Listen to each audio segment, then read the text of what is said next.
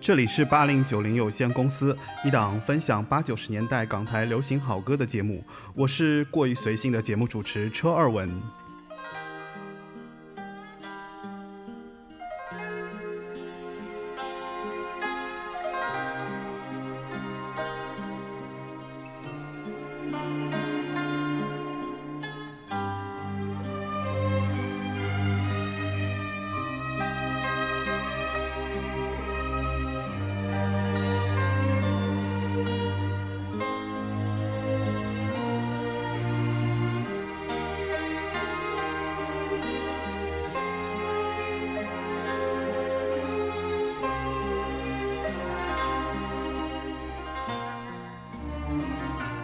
欢迎继续收听八零九零有限公司啊、上一期节目是说到了电视剧金曲，然后呢，电视剧金曲呢获得了很多就是我身边朋友的这个反响，然后大家觉得特别好。那我准备这一期再做一期，然后上一期的节目我比较放飞自我，我不知道你能不能接受。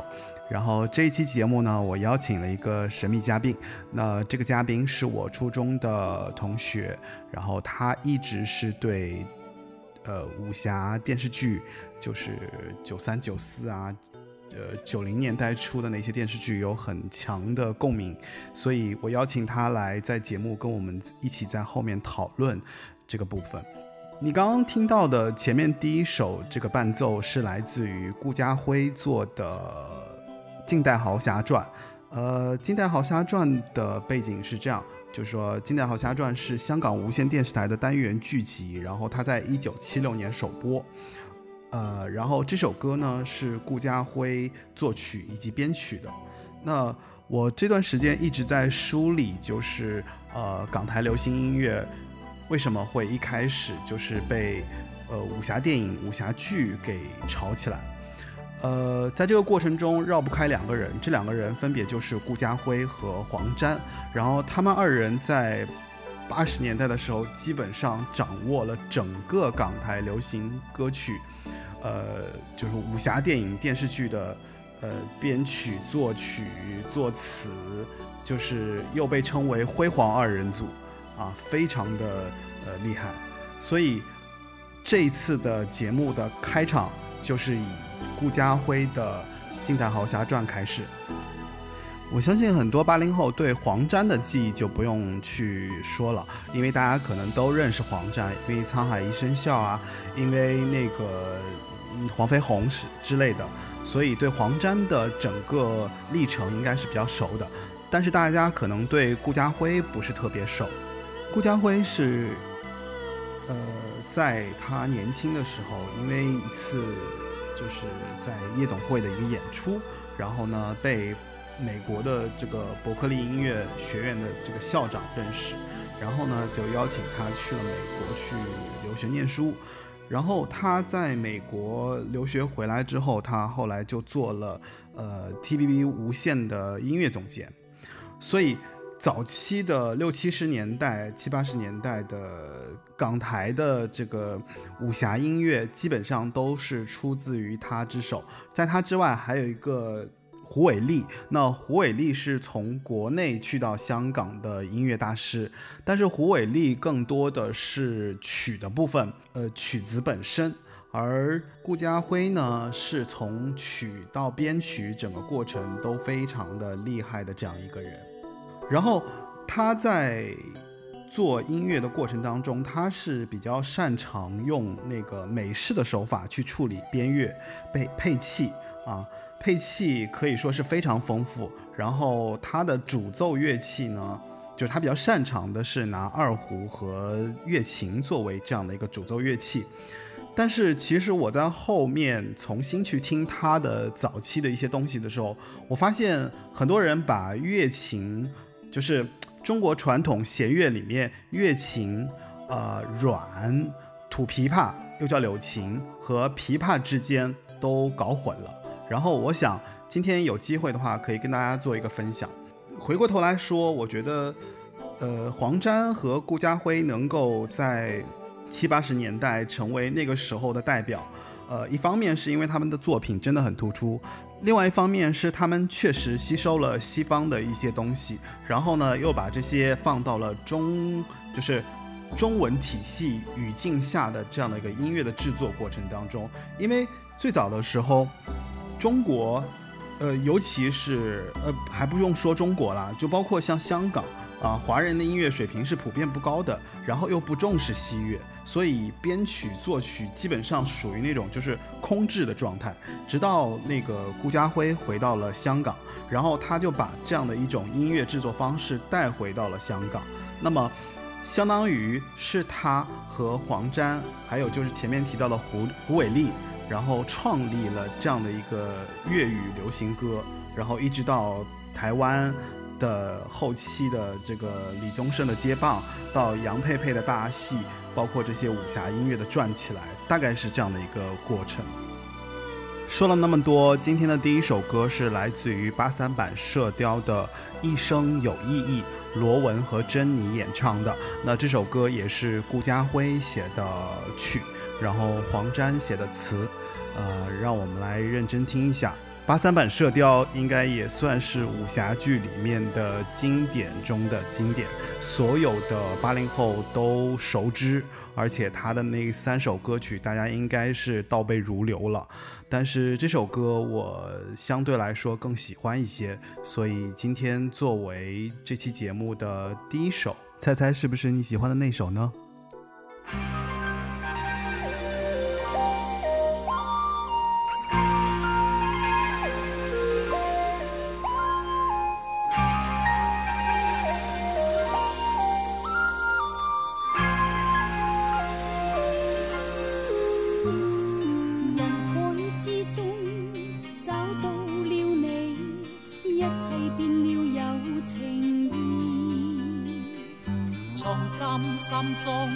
就找到了美，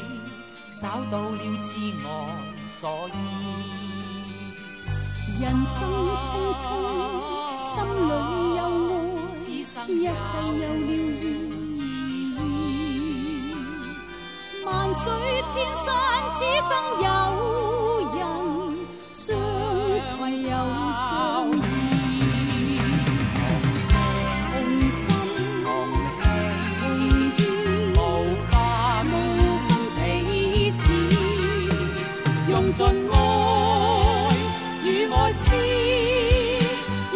生死。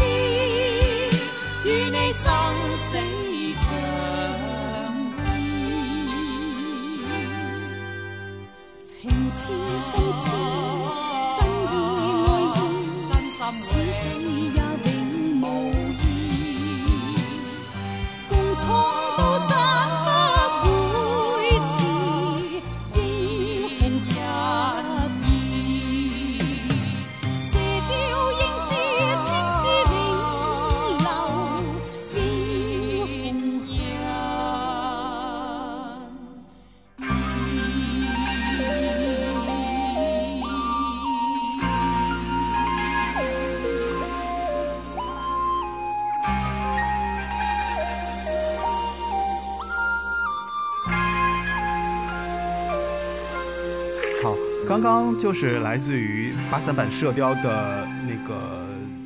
主题曲，然后其中的那个“一生有意义”来自于珍妮与罗文。然后呢，现在我要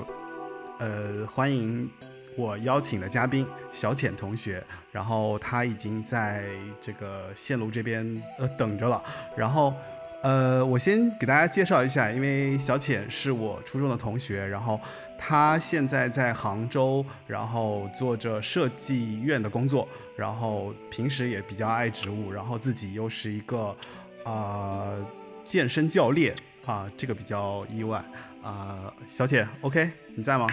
？Hello，大家好，我是小浅。呃，就是我有点不满意今天的主播那么晚才把我放进来哦。然后刚才前面的那段介绍也真的是，有点太长了是吗？对我来自己介绍一下吧。好，呃，我是小浅，然后是你们主播的车二文的初中同学加老朋友。呃，为什么今天我会是第一期的嘉宾呢？呃，不是因为我有什么音乐上的素养，其实纯粹是因为我自告奋勇，就是逼迫车二文同学让我成为这个节目的第一期嘉宾，因为我实在是有点难以忍受，就是踩到了我的地盘，就是影视剧歌曲。虽然我没有这方面的音乐方面的素养，但是呢，就是我是一个从小受你知道电视剧毒害很重的一个人，所以呢，就是我觉得他在说到这一部分的时候，基本上就是在胡说八道，所以我就 在在耳机的另另外一端有那么胡说八道吗？对对对对对，因为就是我从小是一个呃看电视剧不受任何限制的这么一个人，这是我非常骄傲的一点。虽然现在听起来就是很不可思议，但是在在我们那个年代，其实也没有那么就是大家。呃，那么宽松的一个学习环境，然后我呢是一个每天准时八点钟就可以打开电视机的人，所以这一直是我呃引以为豪的一个点，因为毕竟以前娱乐节目很少，大家就是在学校就是讨论一些影视剧啦、动画片啦，然后我就是一个你知道，就是随时 follow 这种信息的人，所以呢，就是我还就是 蛮适合今天的主题的。OK 这样子啊，怎么样？很清晰吧？是个健身教练。OK OK OK，很清晰，然后说的也特别好。呃，是这样的，就是因为呃，就是刚刚放的那个八三版射雕嘛，然后《一生有意义》这首歌对你来讲有没有什么特别的回忆？因为八三版的射雕，在我心目当中就是射雕的最好的版本。呃，倒也不是说，嗯，比如说有些人是对黄蓉的扮演者温美玲的一些呃很很喜欢，或者是对黄日华很爱。我倒是比较多的是因为，呃，她整体的这种感觉，包括她的影视剧歌曲是非常的经典，就是就像你刚才那那一首。其实是第二段中间，呃，到了东邪西毒的时候，他突然换了一首主题曲，换到了现在这首《一生有意义》。所以就是你刚才一放那个音乐，就是在我脑海当中，其实就是那个桃花岛的那个情景出来了。虽然在当年这一这些布景都非常的低劣，但是就是你知道那个那个那个。场景还是就是一下子出来，因为我觉得听觉方面跟我们的记忆的那个串联，要比视觉或者说其他的嗯，呃感官要要再怎么讲要紧密一些。对，所以就是一听到那首歌，我脑脑海里面出现的就是《东邪西毒》当时的那个片头，呃，嗯。然后在这三部，那第一第一首应该是大家最熟悉的吧，《铁血丹心》，是吧？对，就是 K 歌房里面，应该大家点唱率也是最高的一首。也没有吧？我我觉得始终，呃，世间始终你最，哎，是是，怎么说来着？啊，世间始终你最好啊，是是对这首吗？这首歌也不低啊。呃，从三首主题曲来讲，我觉得《铁血丹心》至少在我当时是最，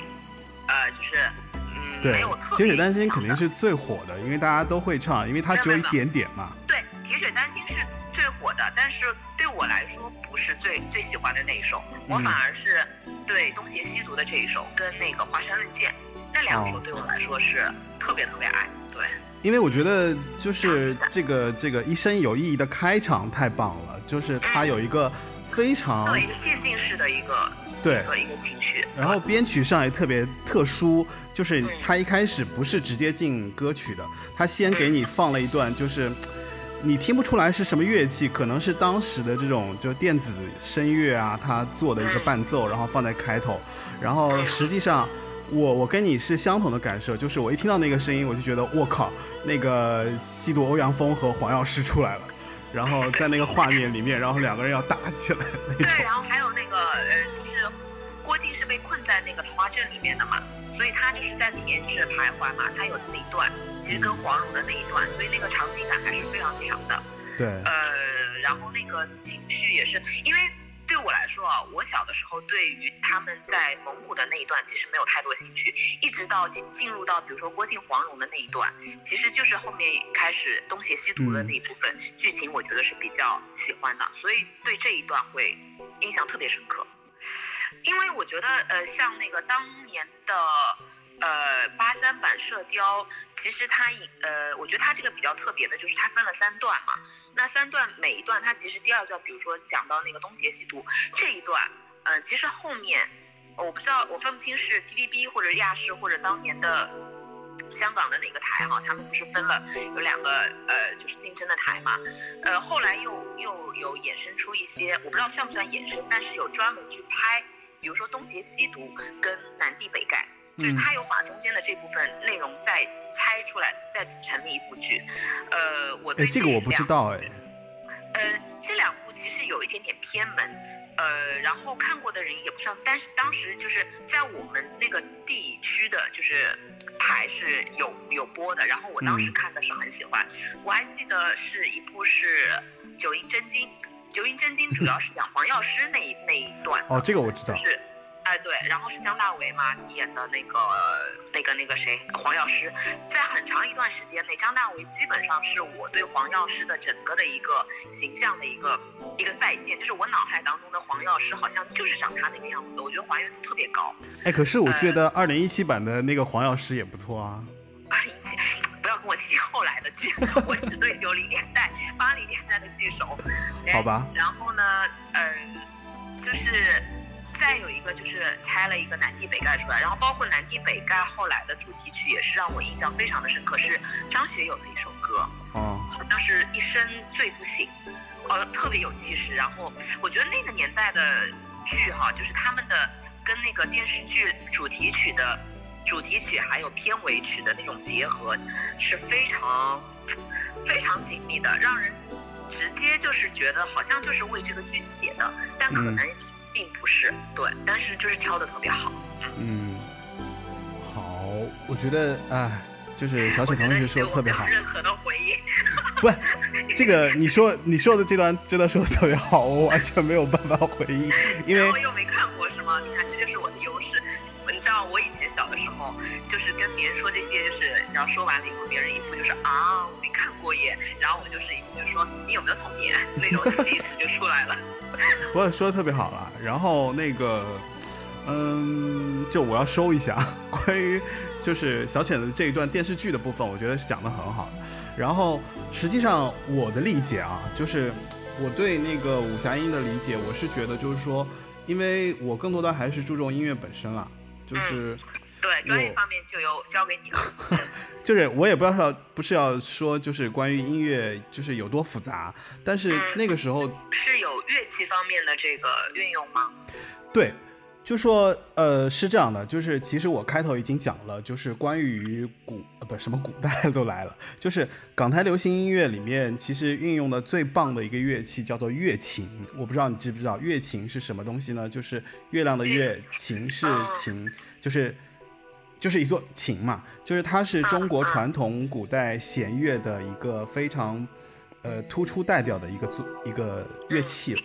但是这个乐器其实有很多种类，然后它比方说它的就乐琴的，它有点像那个，呃，我不知道怎么形容，就是我不知道你以前有没有看过一个电视剧，就是它里面有那个就是乐琴是这样，它的琴身是圆的，然后它的琴柄是很短的一节，然后呢，就是嗯，那它的声音是偏清脆还是呃深沉还是？我我这边找了一个，就是有一段那个就是乐琴的这个声音，我给你放下听一下哈。嗯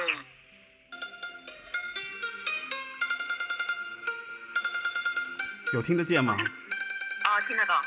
对，这是乐琴的声音。但是其实古代武侠的呃不是古代，就是港台流行音乐里面，其实用的最多的还不是乐琴。我再给你放一个，就是你待会儿往后听，我们下一首歌可能你就会知道，就他用的是乐琴的升级版，就它的琴声跟乐琴很像，但是它的琴并又就琴径很长。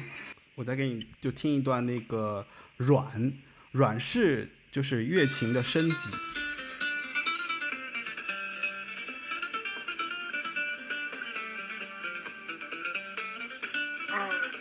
这个声音就相对来说就软一点，然后它的这个节奏也更有意思，因为它是尼龙弦嘛。那个声音特别对对，其实，呃，港台流行音乐里面用的最就是最常见的其实是软。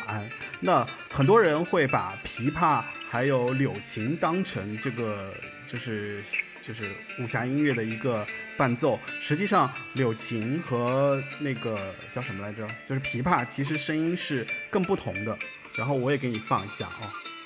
嗯。我们来听那个柳琴。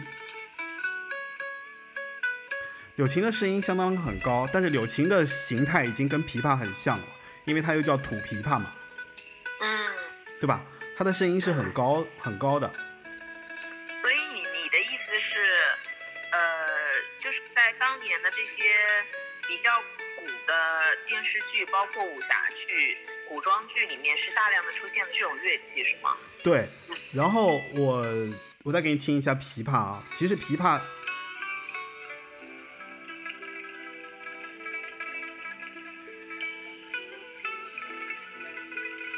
是不是不一样？嗯，对吧？对。OK，那这四种乐器的区分实际上就是呃，乐琴是。短节奏高亢，就是它是靠节奏，然后断音特别强的那种。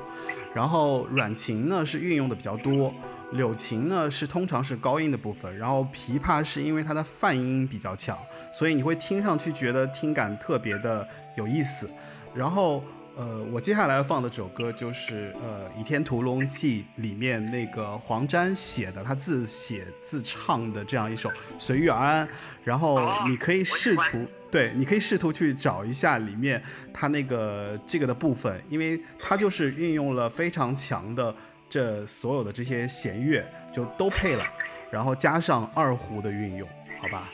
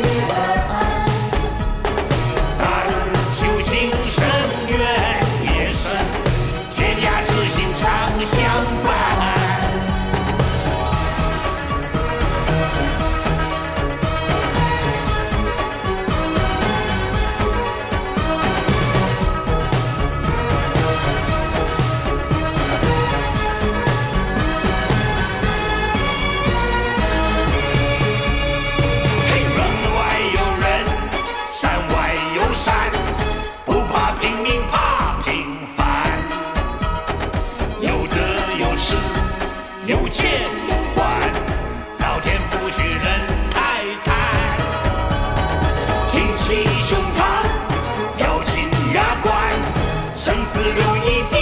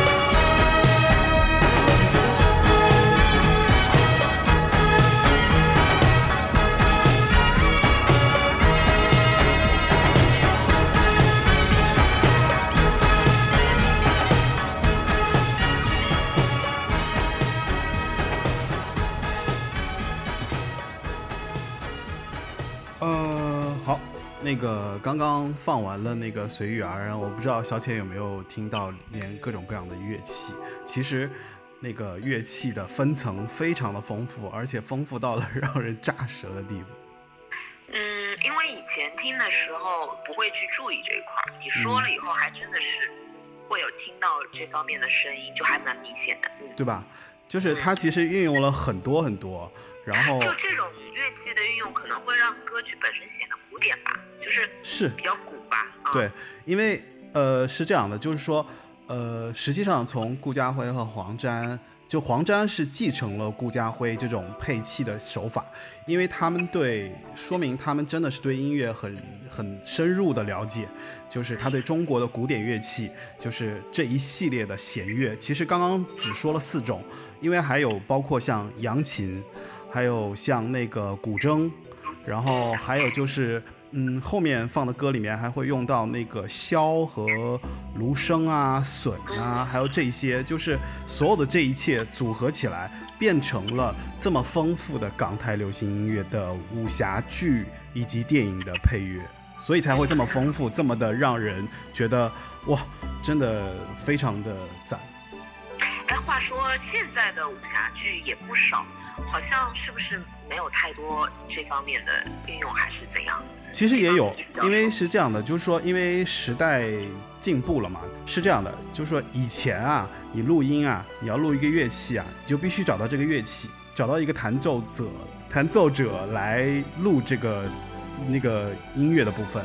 但是到了现在呢，很多录音的过程当中，其实是不需要这些真实的乐器了，因为有音色嘛，有模拟的音色，有有那种就是电子做出来的这个效果，所以后来的音乐，因为我觉得有很多考虑，比方说成本，对吧？因为你要找齐所有这些人来录这件事情，本身就是一件很浪费时间、浪费效率的过程，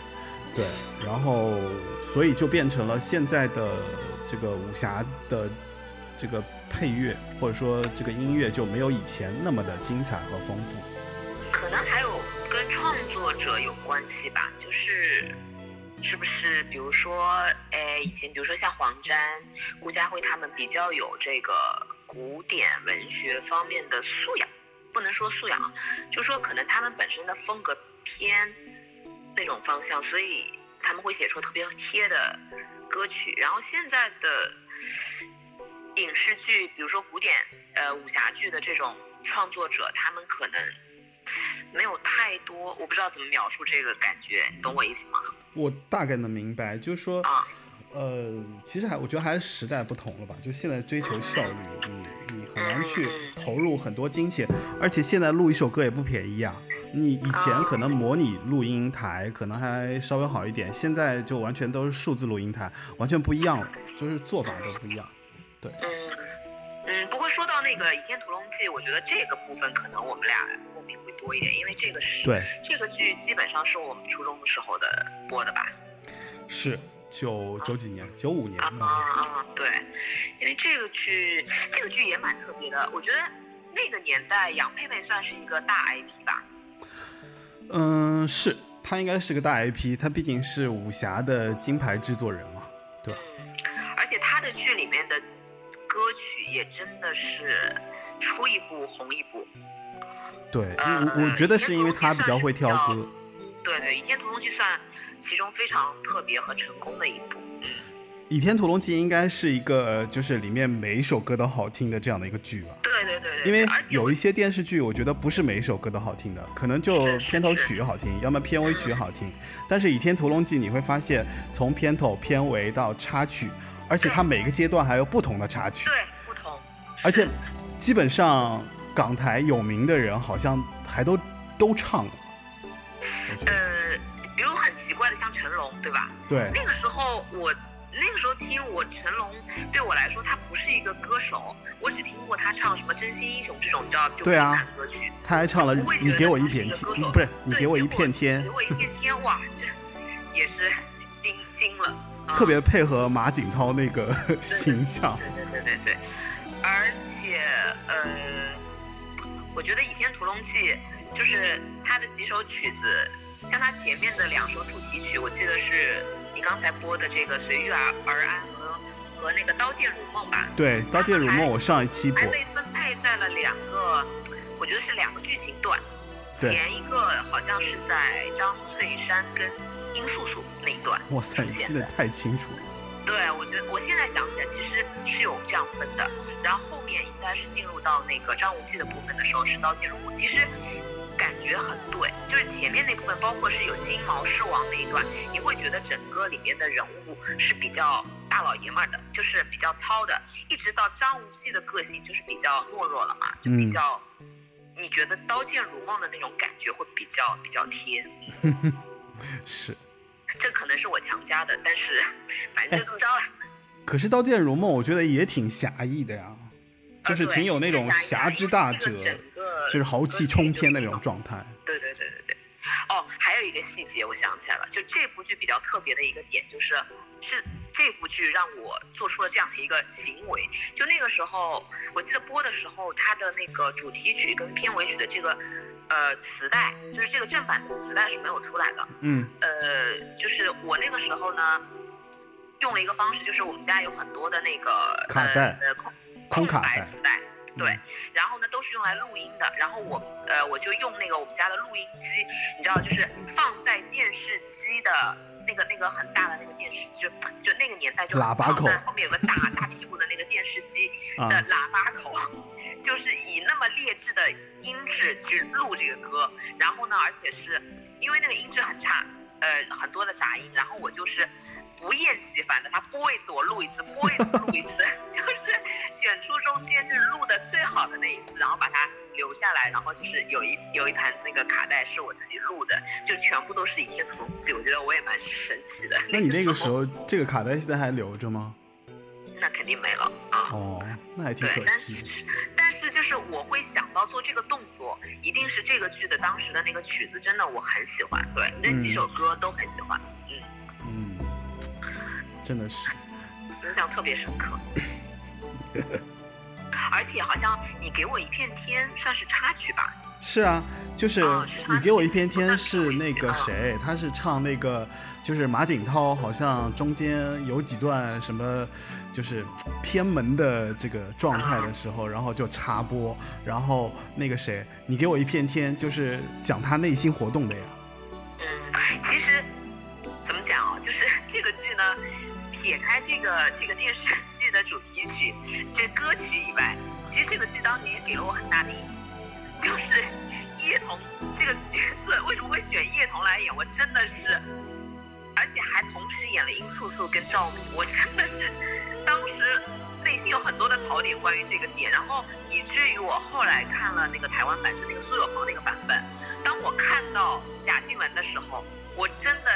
松了一口气，觉得我的内心被治愈了，就是我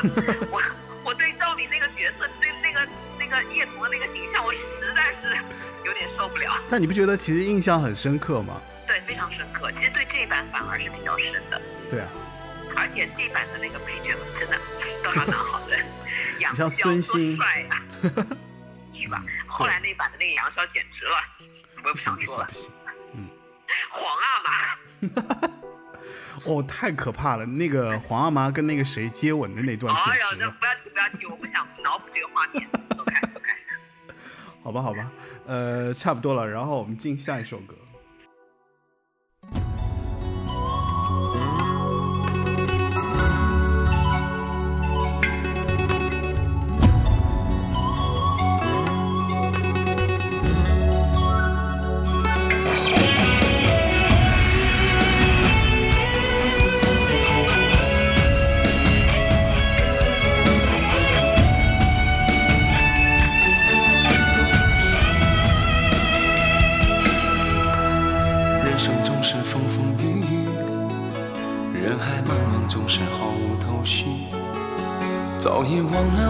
相依相聚，漂泊的路也忘了归去。思念已经无路可去，偏偏缘分总是散来又去。悲欢离合到底何从何去？爱总是反反复复难以抗拒。来来去去有太多害怕犹豫，走走留留有太多断断续续。不愿意从此朝朝暮暮，风风雨雨，恩恩和怨怨，悲欢离合，走得好崎岖。真真假假有太多生死相许，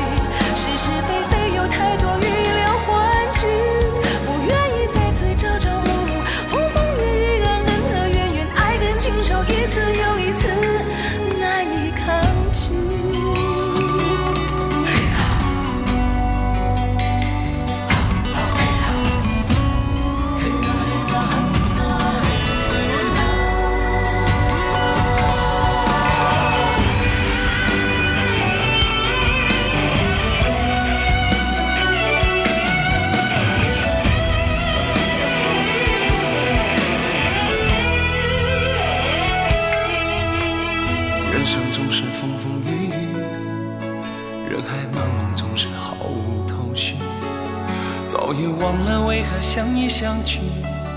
漂泊的路也忘了恐惧。思念已经无路可去，偏偏缘分总是散了又去。悲欢离合到底何从何去？爱总是反反复复难以抗拒。来来去去有太多害怕犹豫，走走留留有太多断断续续。愿你从此朝朝暮暮，风风雨雨，恩恩和怨怨，悲欢离合，走了好几曲。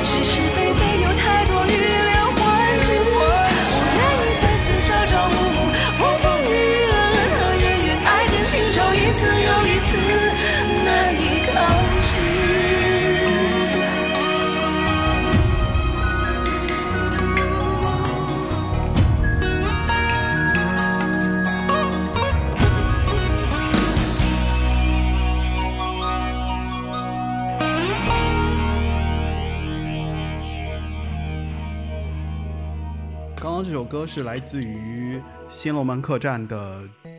电视剧主题曲《难以抗拒》，然后来自于周华健和李杜。你这个这个剧你熟吗？其实这个剧吧，我当时应该是看了的，但是我对这个剧印象不是特别深，就是我我我记得它，但是，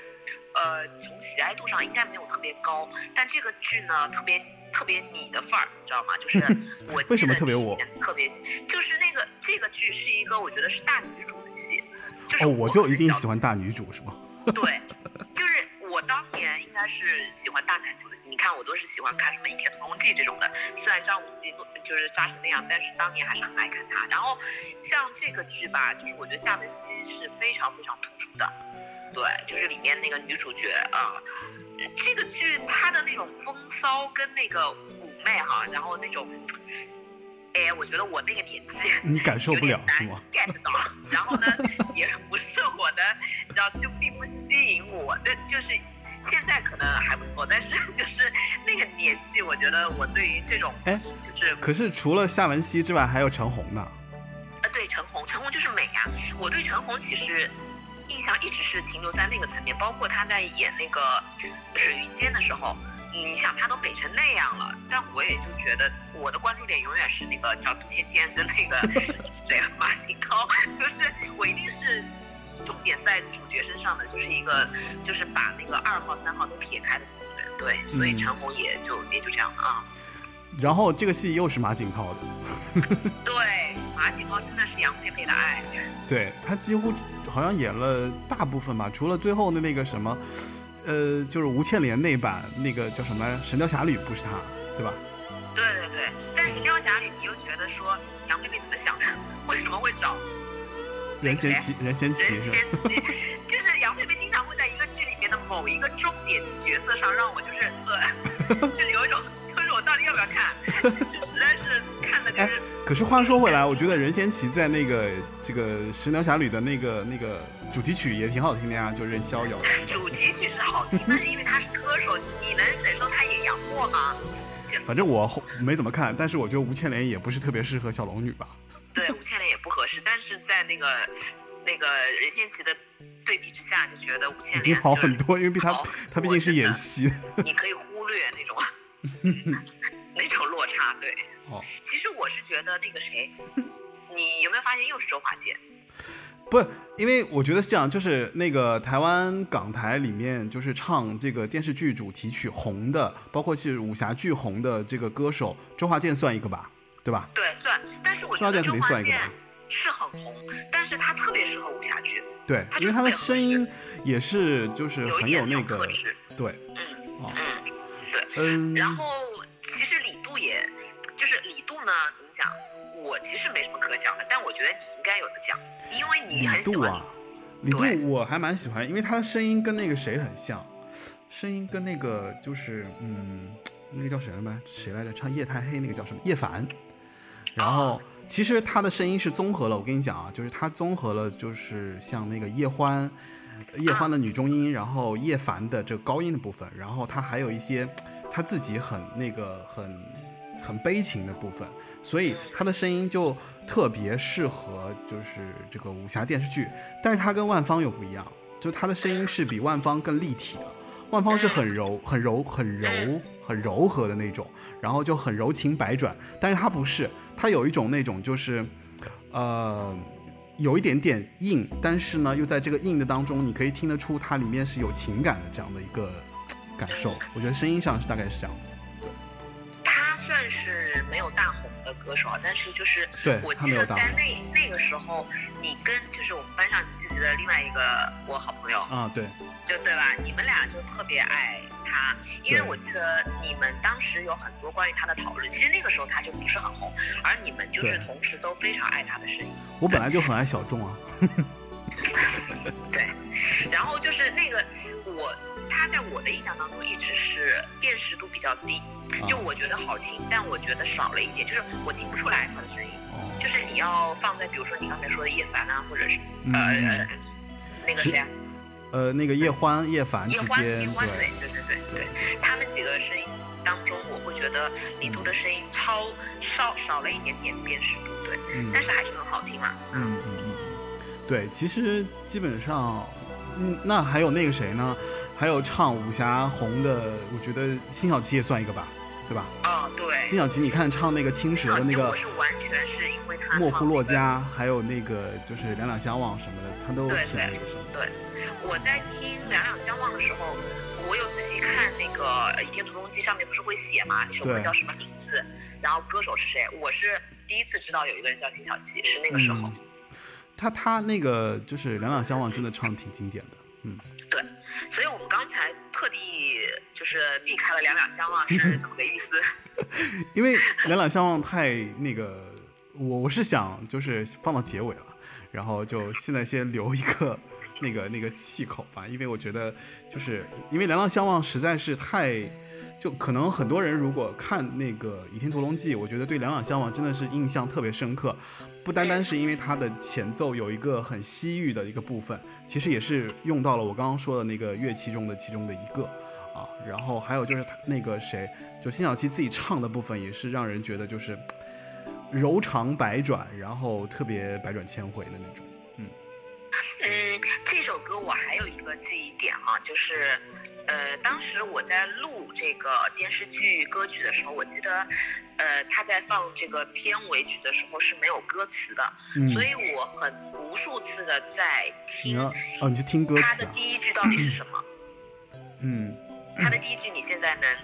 呃，能找出来吗？第一句就是“捻朵微笑的花呀，捻一朵微笑点朵”。微笑的花，对什么还有那个呃眉间一次宽，记得吗？对对对对对，就第一第一个字，因为“捻一朵微笑的花”，“捻”字特别就听不太清，也不是听不太清楚就是听不懂。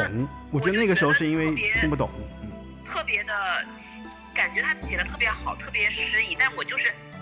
楚它是什么，所以我就一直在纠结，它就前两句歌词到底在说什么。嗯后来一直到很后面，就我真的看到歌词的时候，我就觉得哦，原来他唱的是这个啊、就是这个并不是一个特别口语的，就是它是有很书面，就是有像词，就是诗词的那种感觉的啊。OK，下面我要放的是就是唐太宗李世民的那个插曲，因为唐太宗李世民其实我特别喜欢那个《爱不释手》，但是《爱不释手》呢，因为对，唱的太多了，所以我找了一首他的其中的一个插曲，然后同时因为之前我上一期其实我是想放万芳，但是我后来没放，那这个插曲是来自于万芳的《爱上你的痛》，我觉得特别好听，因为跟另外一首歌我也是取舍了很久，但最终我最后选的是《爱上你给的痛》。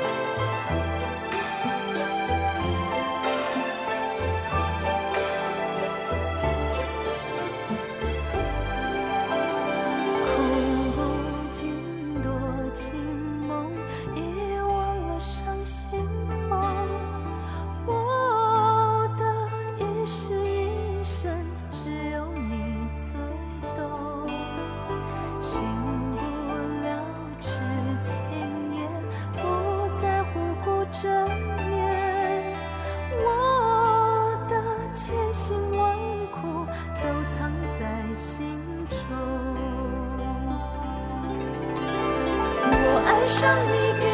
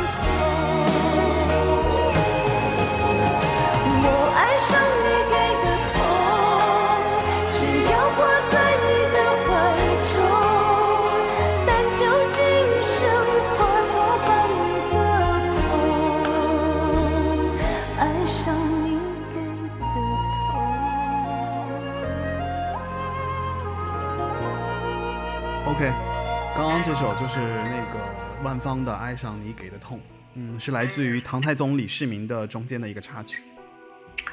对我对这首也印象特别深。其实这个剧里面还有一首他的歌吧，是叫什么名字啊？还有一首歌，嗯，好像是什么？就是你刚才说取舍的，是不是还有另外一首歌？哦，那首歌不是那那首歌不是这个电视剧的，那首歌是另外一个电视剧啊。就是我记得你眼里的依恋是万芳的，但是不是那个唐太宗李世民的这个歌。哎，是吗？那可能记差了。但是我对那首歌印象也非常的深。对啊但那首那首歌更久远了。那首歌更早一点吧，那首歌好像是呃我呃我不记得是哪个电视剧，可能《七侠五义》吧，还是我记得，哎不对我记得，不对我记得是那个什么？叫，这说出来真是，真是太暴露年龄了。是一部剧叫那个台湾连续剧叫《再再世情缘》，对对对对对对，是在世情缘的那个邝明杰演的。在世情缘的那个那个那个对那个曲子，因为哦对，其实我跟你说啊，我们漏了一个人，就是万芳，其实也是靠唱这个电视剧主题曲红的。对，因为《在世情缘》里面不止一首，不止这一首，还有还有那首《猜心》，对。对吧？对，呃，就是他那个时候，我觉得是不是滚石特别呃偏爱他，或者是不单单是滚石，偏爱他了，就是当时所有的这些制作人就很喜欢万芳的歌。哎，我还有一个猜测哈，就是一个想法，不知道对不对，就是呃，我觉得就可能他们对万芳的声音的偏爱，以及其实万芳真的长得像不是太好看吧，女歌手里面是吧？那一年代，嗯就是是不是这种方式更适合去推出她？嗯，这么说可能算是个推测，但是我觉得不好说，因为是这样的，就是万芳的声音辨识度太强了，然后以及她在那个电视剧里面所流露出来的这个感情和电视剧之间的这个配合，是在当时我觉得没有，就是几乎没有第二个女歌手可以达到她这样的一个高的一个配合度。因为你去听他的这个歌啊，就是他所有的歌基本上可以跟那个电视剧里面那个女主角，或者说这个电视剧本身所达到那种高度统一。对，对对对因为前面提到就是包括像辛晓琪啊，其实你本身是觉得这个歌好听，对吧？或者说她唱的还不错，但是你听万芳，你就会想起就是万芳所呃给你带来的关于这个电视剧所有的这个情绪，这个是非常难得的。这个从制作人的角度，就是你不可多得能够找到这样一个歌手。那我后来觉得是这样，就是说万芳不是后来还演话剧啊，然后还做了很多这种文艺性的尝试啊，就说明他本身应该是一个情感特别丰富，然后特别能带入的这样的一个一个音就是歌手。所以当时他在唱这些歌的时候，其实我相信，就是说这么文艺的他，他应该是对那些电视剧本身或者说剧本本身，其实已经也算是吃透的这样的一个人，所以他才能演唱出那么具有高相似情绪度的这样的一个歌。然而最后就成就了他就是当时的这么就是火的这样一个状态，因为他唱的歌后来就极度被认可嘛，尤其是《碧海晴天》，对吧？而且每次你想他现在唱演唱会还要唱这些歌，所以我就觉得就是没办法，他再怎么唱新歌，这些都绕不过去。虽然他自己已经很讨厌这个状态。我同意你说的，就是万芳的情感特别的丰沛，对他在演绎这些歌的时候，就其实是能感感觉到。还有一个就是，其实我不是很能确定，就是我一直有这个困惑。就比如说，呃，像猜心跟那个，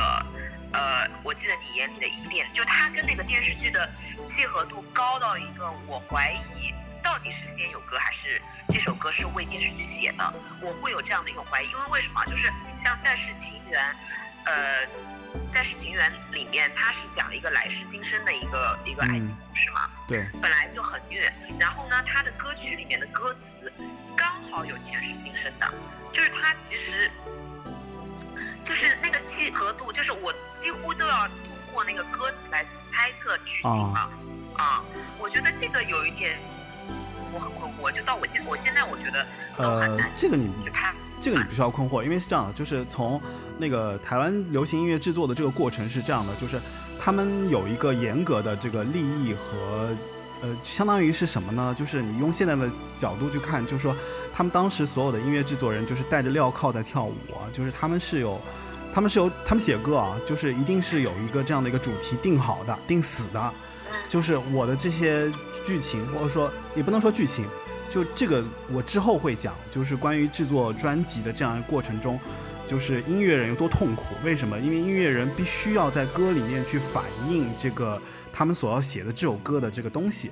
这个不单单是从词了，就是它有的时候曲啊，包括里面的曲调啊，其实都是有一个刻意的成分在的。只不过后来就是火了之后，可能大家不知道里面这个就是用意是如何，就是他们为什么在写这首歌的时候可以完全按照那个思路去写，是因为他们已经习惯了，他们习惯这种命题作文，然后习惯了这种在这个过程中去填词填曲，然后是完全为了这个，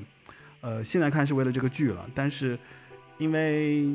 港台音乐就是它有一个。就是怎么说，它的模式是很固化的，然后如果拆解开来，就是我懂你这个就是啊很模型化的东西。啊、但是我的疑问是，这首歌，比如说像那个《我记得你眼里的依恋》这首歌，它到底是先有万芳的这张专辑，还是先有这部电视剧的这首片尾曲？就是它到底是不是为这部剧写的？呃，那肯定是先有电视剧，再有这个专辑嘛。就是一般的歌都是，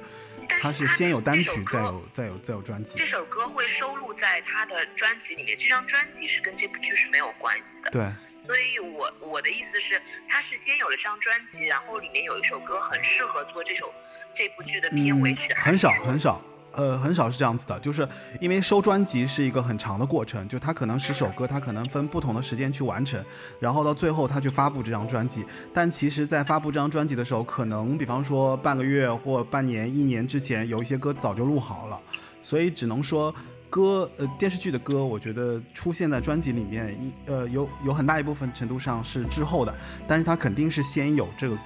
个剧的这个曲子之后，才后来放到专辑里面去去去推广这样子。那基本上我的猜测也是对的了，基本上就是说，他其实还是为这个电视剧服务的。对，嗯嗯嗯，嗯，那我明白了，因为这个现象是普遍的，我到后面很多剧我看到我都是这个情。对啊感觉啊，就是很多歌都是是后发的嘛，就是其实你在看电视剧的时候，这首歌早就已经出来了，但是真正在发行的时候，你会发现，哎，它是收录在他，比方说后一年的哪一张专辑里面，对。然后那我，这个偏题了，偏偏那个唐太宗李世民，唐太宗李世民。嗯，没关系，没关系，没关系，不用收回去，我觉得这样谈也蛮好的。然后，呃，往下我看一下啊，对，下面唐太宗李世民里面啊，唐太宗李世民里面那个我爱上你给的痛也很契合，就是这首歌里面就是那个杨吉儿跟那个那个那个李世民嘛，是吧？就他们俩那一段，我觉得这首歌也是合适的。啊好吧，就到这里。我完全就是这一段，我其实完全接不住。你看我就是，哎，我我真的是我的记忆都留在这些地方，真的是没用。好吧。然后下面这首歌是《倩女幽魂》的《道道道》，然后因为我要放这首歌的原因是在于，因为这首歌它真的是呃黄沾的一个后期的一个巅峰之作，然后他运用了极其多的中国古典乐器，然后呢，这个首歌而且有一个非常那个特殊的一个一个一个背景，就是这首歌是歌神张学友唱的。那我在我在翻所有这些武侠剧啊、电视剧啊，我就发现其实张学友唱的很少关于电视剧的歌曲。有啊，南帝北丐啊，我没看过，我不知道。就是好吧因为《倩女幽魂》里面，他这首歌就是，其实《倩女幽魂》最火的应该是那个《倩女幽魂》本身，张学不是张国荣唱的那个，但是啊很少人有记得，就是说《道道道》这首歌。呃，听完之后你肯定会就是觉得还蛮特别的。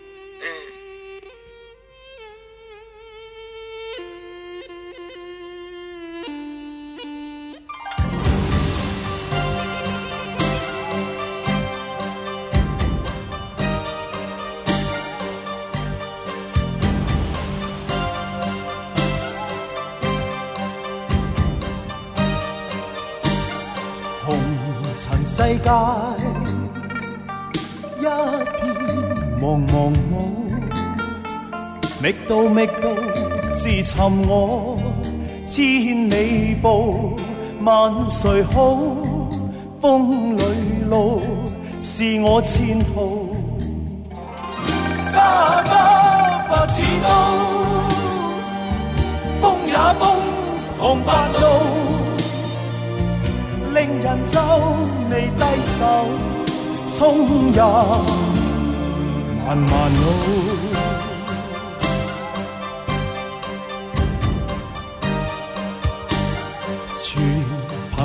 意志開展我灵魂步，迈着大步望前去，走正路，定寻到。找到道道道与自豪。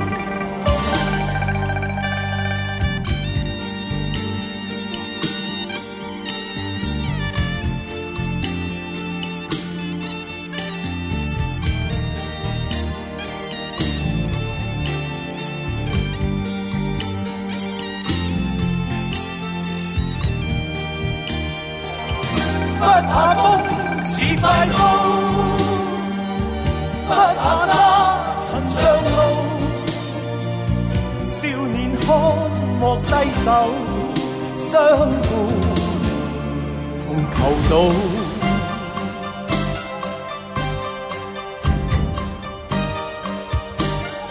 茫茫世界，開闢我紅塵路，日日大步踏前去。終有日獲成功，得到到到到與自豪。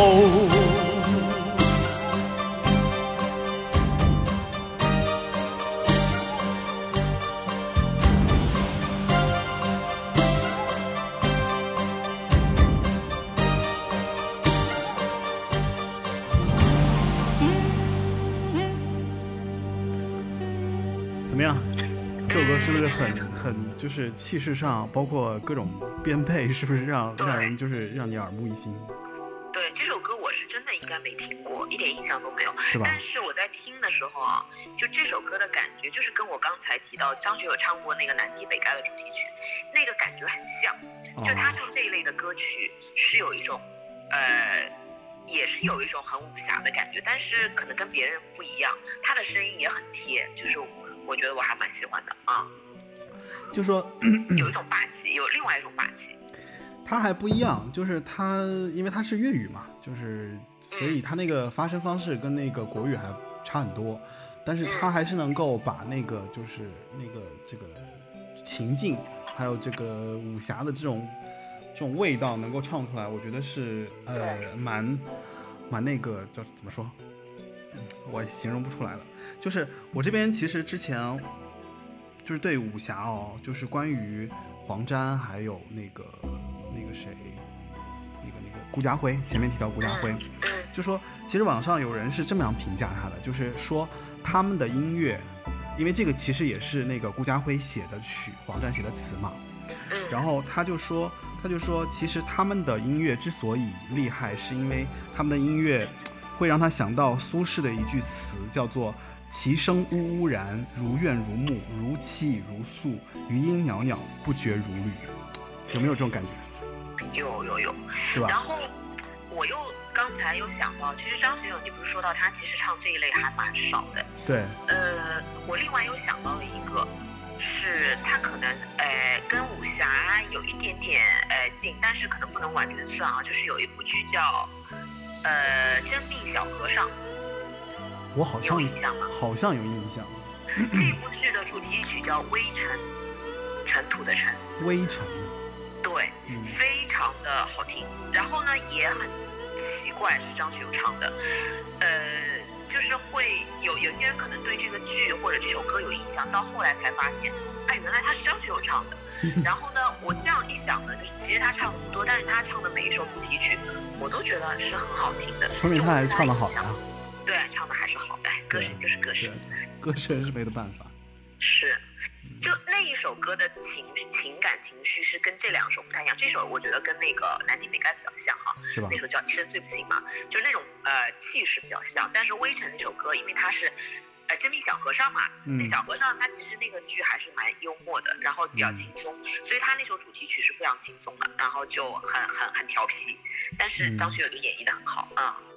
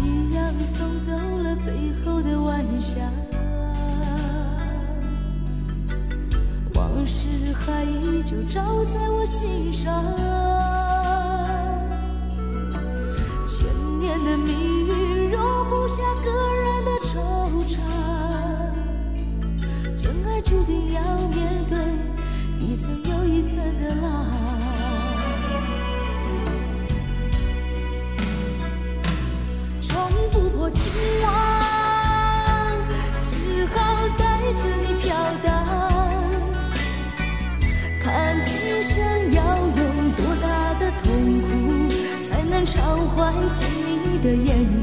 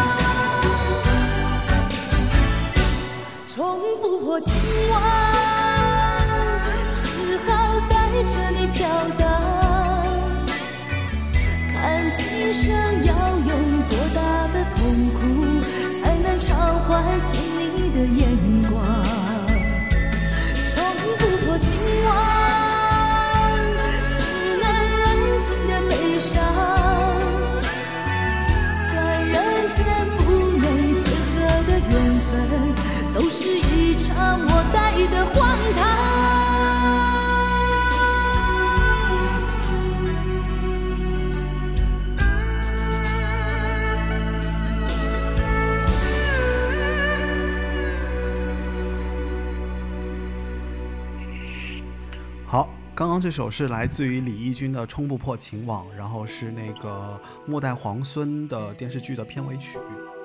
啊，我觉得这首应该非常冷门吧？不知道有多少听众听过这首歌，或者是看过这部剧。算冷门呢，真的算冷门。这首歌真的很冷门。但是这部剧就是这首歌是，就是我我如果到 KTV，就有人要是点这首歌，哇，我真的你会刮目相看，会爱上它对吗，？整晚上要跟他一起，就是回顾，就是这电 电视剧，九零年代电视剧，就一定是就立马点满，所有点满，然后跟他一起唱，就是这种，就是一定是同道中人。太难了，我觉得这可能很少吧。这部剧因为，嗯，其实这部剧不知道算不算红啊，反正当时我看的时候是很投入的，因为这部肯定红啊！你想那个片头曲都是鬼迷心窍了，还能不红吗？呃，鬼迷心窍嘛，是因为我觉得他，呃，后来被大家知道哈，应该不是因为这部剧，就是他因为是因为李宗盛的歌嘛，然后他对对对对对，因为李宗盛本身就是一个呃很杰出的音乐人，然后对虽然我的节目一直在回避他，但是 真的是回避不了这个人，因为我之后会专门去介绍李宗盛，呃，所以我我现在就没有放《鬼迷心窍》，因为我我还是觉得就是说，可能大家都知道或大家都熟知，然后就放出来反而没有新意这样子，对，嗯，但是《鬼迷心窍》呢，它这个里面，我当时第一次是在《末代皇孙》呃主题曲上面听到这首歌，然后它其中的这个呃，就是那个关于他说你的呃，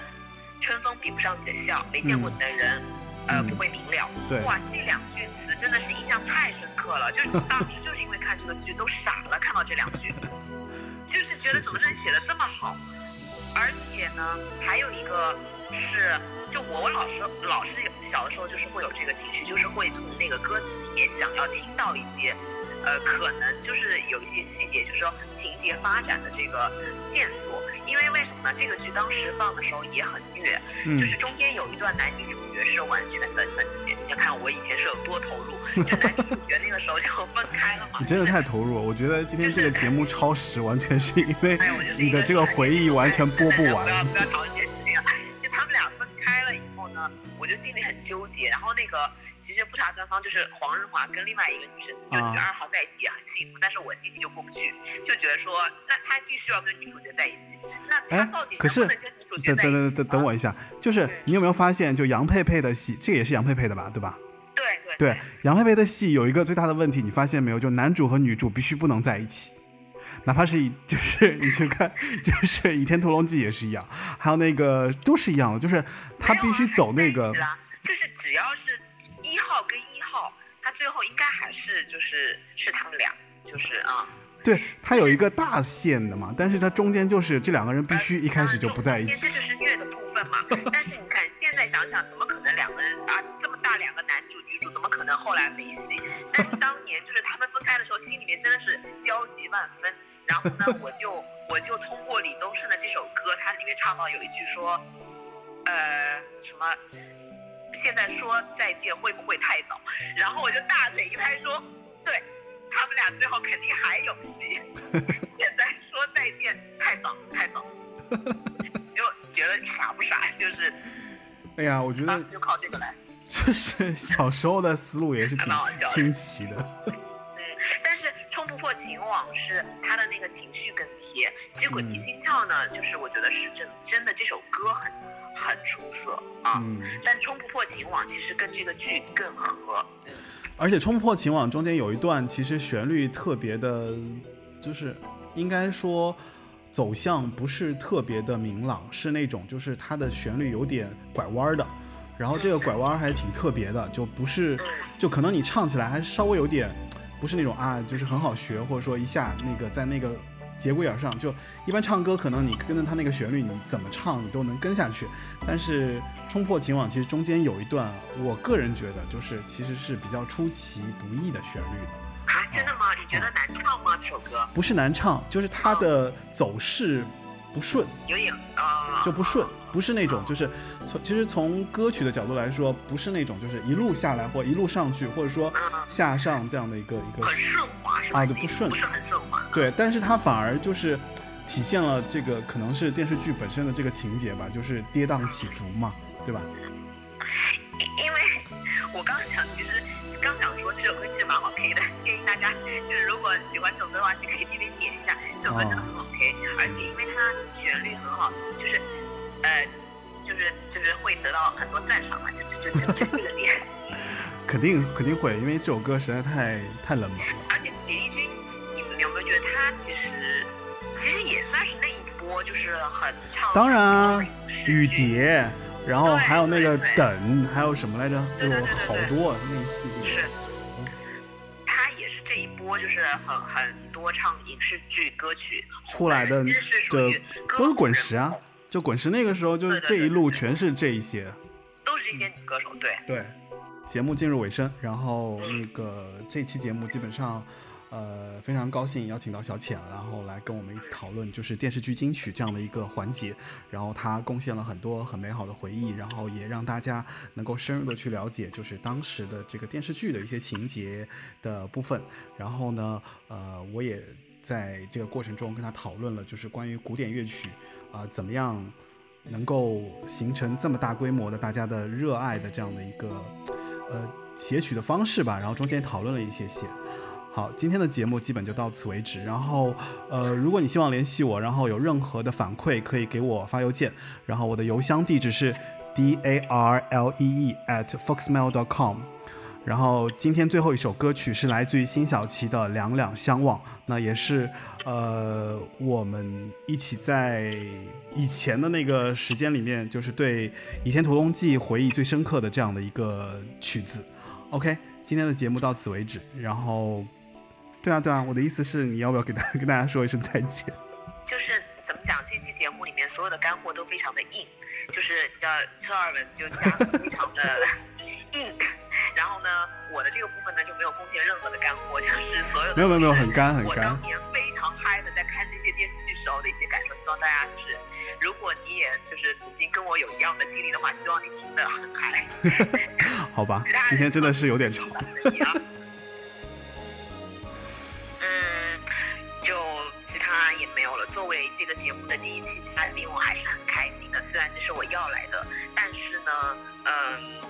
就是希望大家还是能够持续的关注这个节目，然后希望我还有机会来当嘉宾，继续聊聊电视剧，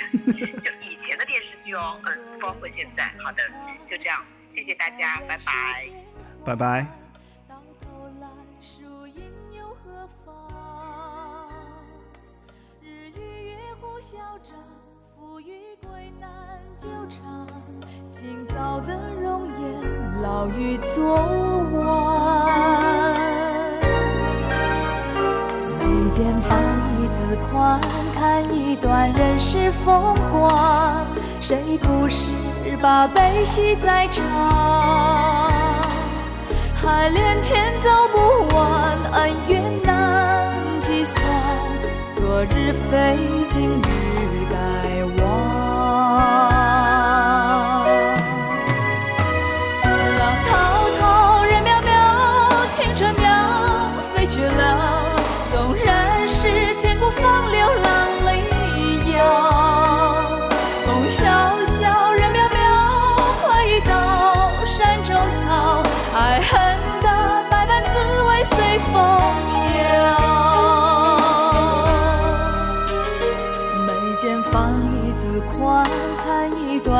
是风光。谁不是把悲喜在尝？